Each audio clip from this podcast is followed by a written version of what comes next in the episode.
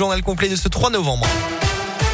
Et à la une aujourd'hui, un voleur de colis interpellé placé en garde à vue la semaine dernière à Vermonton. Salarié d'une plateforme de distribution de Cournon, il aurait détourné depuis plus de trois ans des dizaines de colis d'un géant du e-commerce. Au total, près de 40 000 euros détournés selon les enquêteurs. Une berline d'une valeur de 10 000 euros lui appartenant a été saisie, ainsi que 5 000 euros placés sur son compte bancaire. Laissé libre à l'issue de sa garde à vue, il sera jugé l'an prochain. Une victoire pour les associations One Voice et France Nature Environnement. Elles viennent de remporter leur recours contre l'agrandissement d'un élevage de chiens à Ghana dans l'Allier. Le tribunal administratif de Clermont a annulé le permis de construire délivré par la commune fin janvier 2019. Un projet qui prévoyait la destruction des cinq bâtiments existants pour la construction d'un nouveau, beaucoup plus grand. Des animaux qui devaient servir au final de cobayes en laboratoire selon la montagne. L'entreprise propriétaire des lieux et la commune de Ghana ont désormais deux mois pour faire appel. L'actu également, le silence et les mots de justiciable hier dans deux procès marquants de cet automne.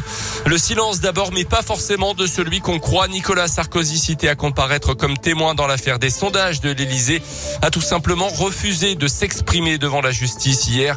Au contraire de Salah Abdeslam, plutôt prolixe sur son enfance et son passé judiciaire.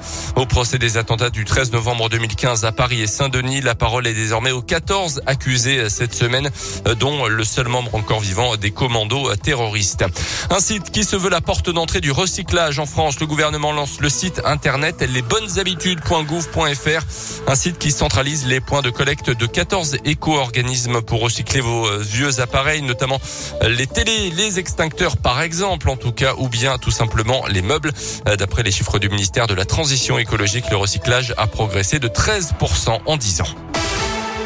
Une journée chargée pour les amateurs de rugby. Entraînement de la SM ouvert au public à partir de 11h. Et les fans de rugby à 7 et de rugby féminin seront également servis. Le Clermontois David Courtex, euh, entraîneur de l'équipe de France féminine de rugby à 7, s'est mobilisé pour organiser un tournoi euh, qui aura donc lieu vendredi à Romagna et samedi à Issoire. Les équipes invitées sont déjà arrivées chez nous et vont ouvrir leurs entraînements euh, tout au long de la semaine. Ce sera donc l'occasion pour le grand public de voir des athlètes de haut niveau avec les Françaises médaillées d'argent au JO de Tokyo cet été, mais pas seulement euh, présentation des forces en présence avec David Courtex trois équipes avec qui nous avons un partenariat un petit peu privilégié, l'Irlande et l'Espagne qui partagent avec nous le privilège d'être sur le championnat du monde annuel qui s'appelle le World Series. Deux équipes qui brigueront certainement une qualification pour les Jeux olympiques de Paris 2024. Deux équipes avec lesquelles on travaille très souvent, on fait des stages en commun. Et puis la Tunisie, il y a une grosse ambition de la part de la Fédé tunisienne et du gouvernement tunisien d'amener euh, une équipe euh, féminine de rugby aux Jeux olympiques de 2024, une équipe en devenir qui, euh, on n'en doute pas, deviendra un, adversaire redoutable très rapidement, peut-être même dès cette échéance à Clermont.